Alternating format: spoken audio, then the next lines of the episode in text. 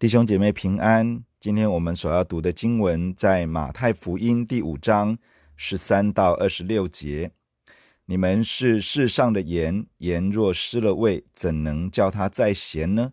以后无用，不过丢在外面，被人践踏了。你们是世上的光，城照在山上是不能隐藏的。人点灯不放在斗底下，是放在灯台上，就照亮一家的人。你们的光也当这样照在人前，叫他们看见你们的好行为，便将荣耀归给你们在天上的父。莫想我来要废掉律法和先知，我来不是要废掉，乃是要成全。我实在告诉你们，就是到天地都废去了，律法的一点一画也不能废去，都要成全。所以无论何人废掉这诫命中最小的一条，又教训人这样做，他在天国要称为最小的；但无论何人遵行这诫命，又教训人遵行，他在天国要称为大的。我告诉你们，你们的义若不胜于文士和法利赛人的义，断不能进天国。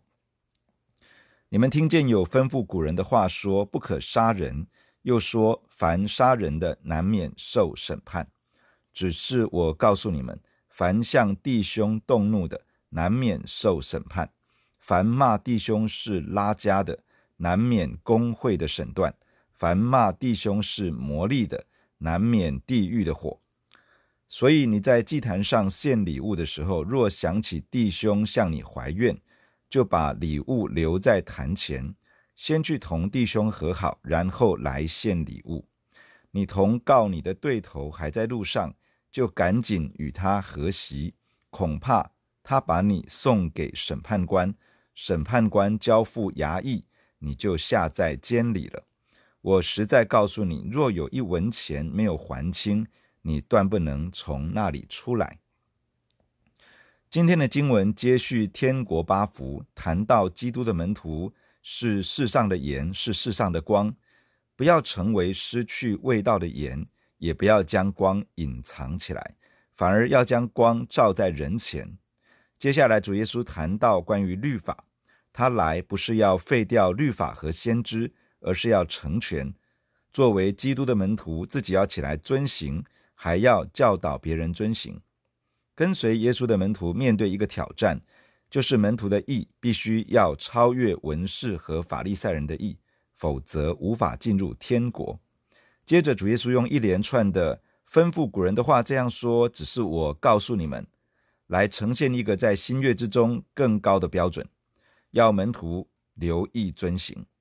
第一个就是关于十诫里面的第六诫，不可杀人。主耶稣把一个更高的标准指出来，并让门徒认真面对。当我们以怒气伤人时，需要如何处理，才能够被神悦纳？”从今天的经文，我们有以下几点来分享：第一，主耶稣说到门徒对于这个世界是世上的盐，是世上的光。在古代中东地区，一般所使用的盐不是像我们今天使用的海盐或是精制盐，当时所使用的是盐盐，这是一种富含盐分的石块。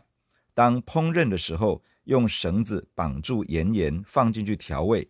随着使用的时间拉长，盐盐会越煮越小，盐分越来越少，直到最后成为无味的石头，就会被丢弃在外，任人践踏。盐有许许多多的功能，能够调味，能够防腐，能够杀菌，能够医治，能够溶解冰雪，能够开胃，能够使人感到干渴，想要喝水。主耶稣说，门徒是世上的盐。可以使人感受到美好的滋味，可以防止或说延缓这个世界败坏的速度，可以激发人里面渴慕真理、寻求真神的心，以至于人更加容易遇见神。不论我们在哪里，一个跟随耶稣的门徒都应该发挥盐的功效，来祝福他所在的地方所接触到的人。跟随耶稣的门徒是世上的盐。主耶稣提醒门徒不要成为失去味道的盐盐。盐盐之所以有用，是因为它的盐分尚在，它的咸味仍存。当失去盐盐该有的味道，也就失去了功能与用处。门徒也是世上的光。古代要有光，就是要点灯。点灯的目的就是要照亮黑暗，因此不会把灯点着之后用一个罩子罩住，把光隐藏起来。在跟随耶稣的人里面有一个光的生命，这是我们里面的本质。我们应该把这个属神的生命活出来，在家庭、在学校、在职场、在社区之中，把属神的生命活出来，使人可以看见门徒身上的美善，这样可以指引身处黑暗的人归向那位爱他们的天父。第二，主耶稣接着谈到律法和先知，这个指的是旧约圣经。有人以为主耶稣来开创一个新的时代，因此旧约圣经已经不需要了，律法的要求已经废除了，先知的话语已经过去了。但主耶稣说，他没有来废掉这一切，而是要成全这一切。意思是，他要成就旧约的预言，满足旧约公义的标准，并使跟随他的人活出律法的核心所要求的属神的义。文士是一群抄写圣经的人，他们熟悉圣经，教导圣经，但是律法的意义只有在头脑里面，而没有进到心里。法利赛人除了熟悉律法的内容，更发展出一整套规定，规定人要如何遵行律法。但是他们忘了律法真正的核心是什么，落入律法主义，以为人可以凭借着自己的努力来换取上帝的接纳与恩典。结果是高举自己的行为表现，而把自己隔绝在上帝的恩典之外。主耶稣说，门徒的义必须要胜于文士和法利赛人的义，这是进入神的国的门槛。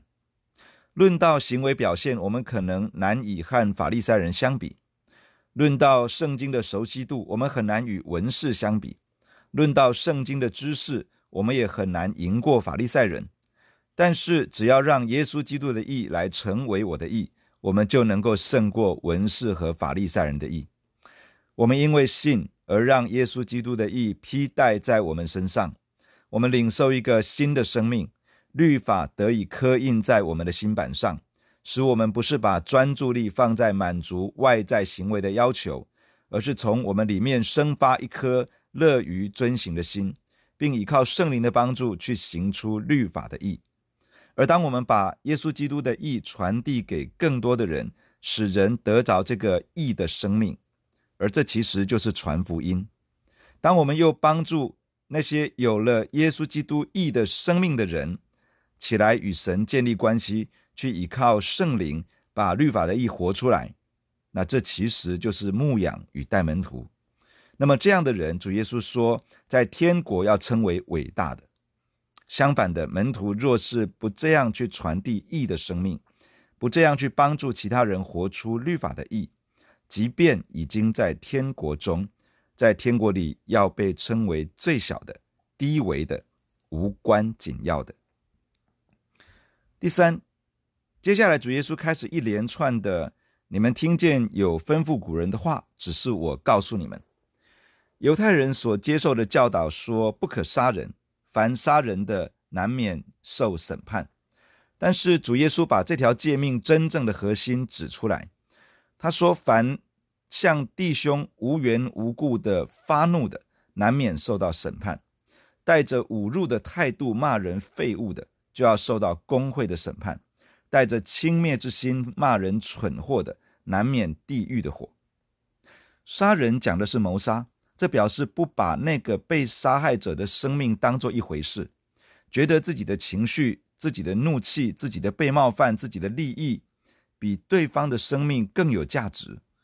这就是为什么主耶稣说动怒、辱骂是要受到审判的，因为在无缘无故的动怒与不尊重对方而发出的辱骂的背后，其实就是把自己生命看得比对方尊贵而重要。把自己的利益、自己的情绪、自己的怒气、自己的被冒犯看得比对方更有价值，这样的态度其实是轻慢创造那个人的上帝，这是严重得罪神的。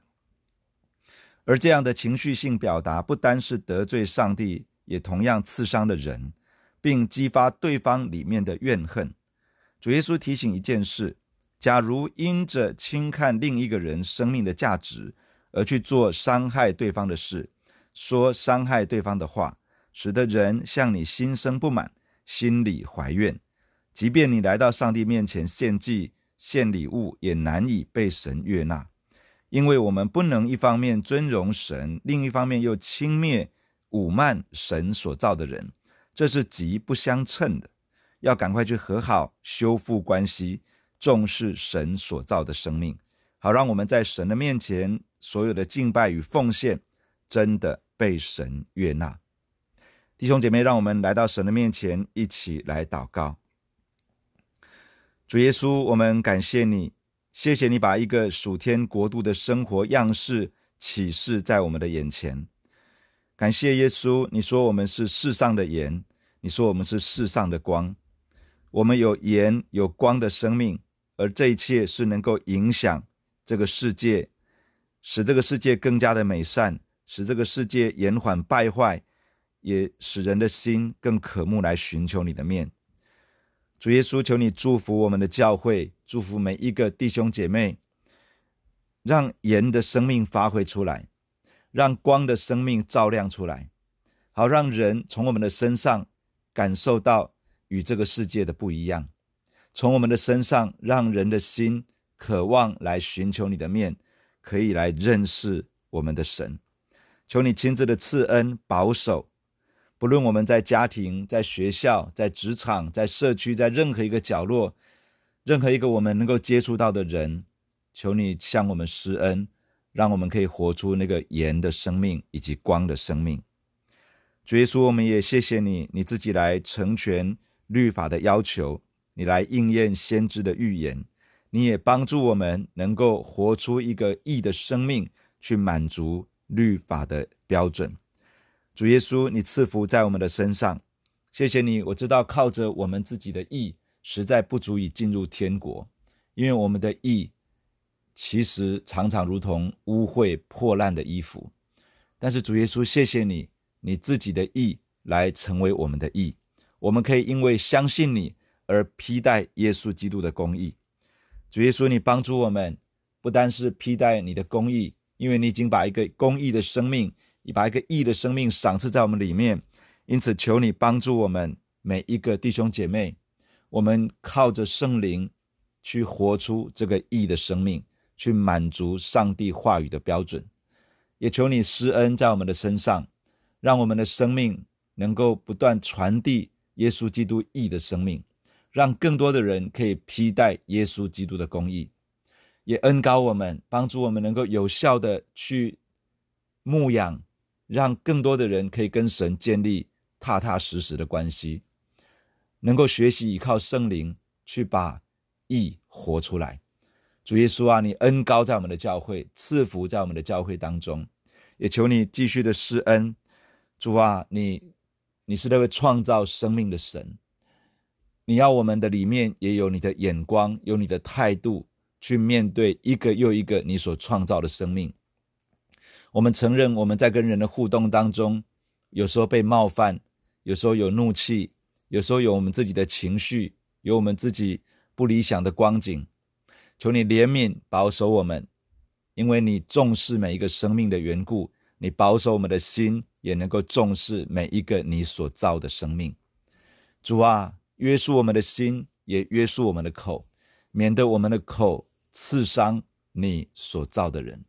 求你深深的施恩在我们的身上，帮助我们。主啊，当我们在我们自己的血气当中，我们的怒气里面去伤害了你所爱的人、你所造的人的时候，求你的施恩帮助我们，不单是在你的面前悔改。也给我们去与人和好的恩典，以至于我们在你的面前，我们能够成为一个被悦纳的生命。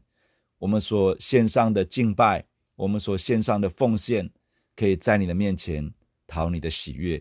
求你赐福在我们每一个弟兄姐妹的身上，亲自的施恩帮助我们。谢谢你与我们同在，谢谢你听我们的祷告，感谢你奉耶稣基督的圣名，阿门。假如你喜欢我们的分享，欢迎订阅并关注这个频道。假如你从今天的分享当中得到帮助，欢迎你分享给更多的人。愿上帝祝福你，阿门。